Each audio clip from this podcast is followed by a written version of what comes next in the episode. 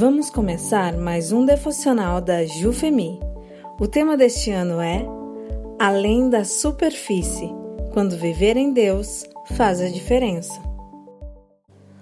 Dia 35. Uma mulher que permanece fiel quando tudo vai bem. Por Margarete de Carvalho. Texto base de 2 Timóteo 2,13.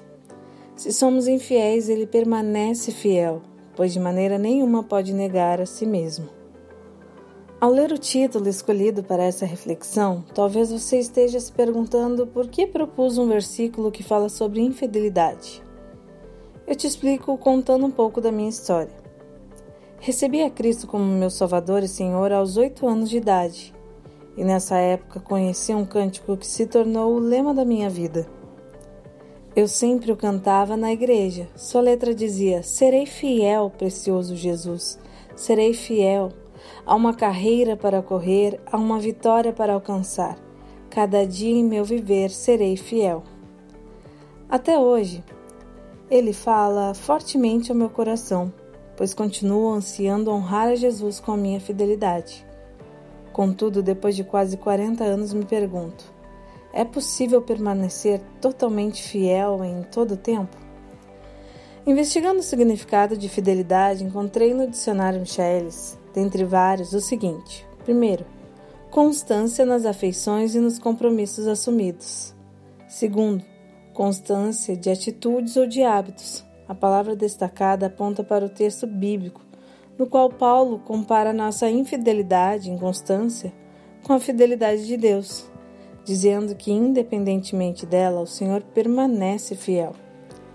Em relação à primeira definição, entendo que uma mulher convertida a Cristo mantém sim sua fidelidade, isto é, sua constância no seu amor e compromisso assumido com Deus, pois não abandona sua fé, nem deixa de amá-lo, seja em tempos difíceis ou tranquilos.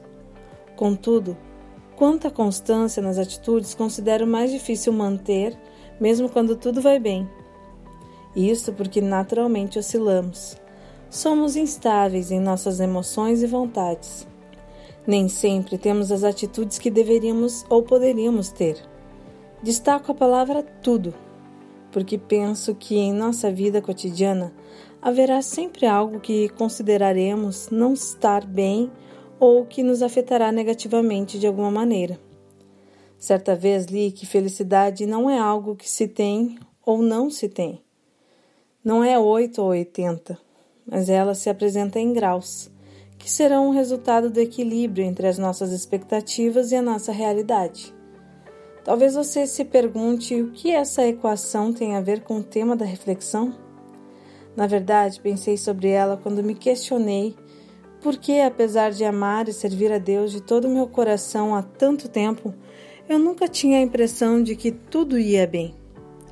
Concluí que é porque na vida somos afetadas não só por nossas questões pessoais ou familiares.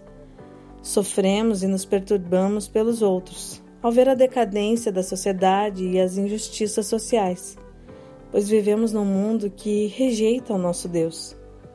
Constantemente nos inquietamos, avaliando nossas prioridades e buscando entender qual a vontade e os planos do Senhor para cada situação ou área de nossas vidas. Por isso, Muitas vezes, oscilamos em nossa constância, embora sigamos firmes na caminhada rumo à vitória final. É nesse sentido que eu gostaria de te dizer que, mesmo quando tudo parecer bem, você poderá sentir que a sua fidelidade ao Senhor, que sua constância não é a ideal. Nesses momentos, lembre-se de que a Bíblia diz que Deus conhece a nossa estrutura e sabe que somos pó. Salmos 103, 14 e ainda assim nos ama e permanece fiel. Ele não é inconstante como nós. Portanto, apegue-se cada dia mais a Ele, confiando, descansando e desfrutando do seu amor incondicional.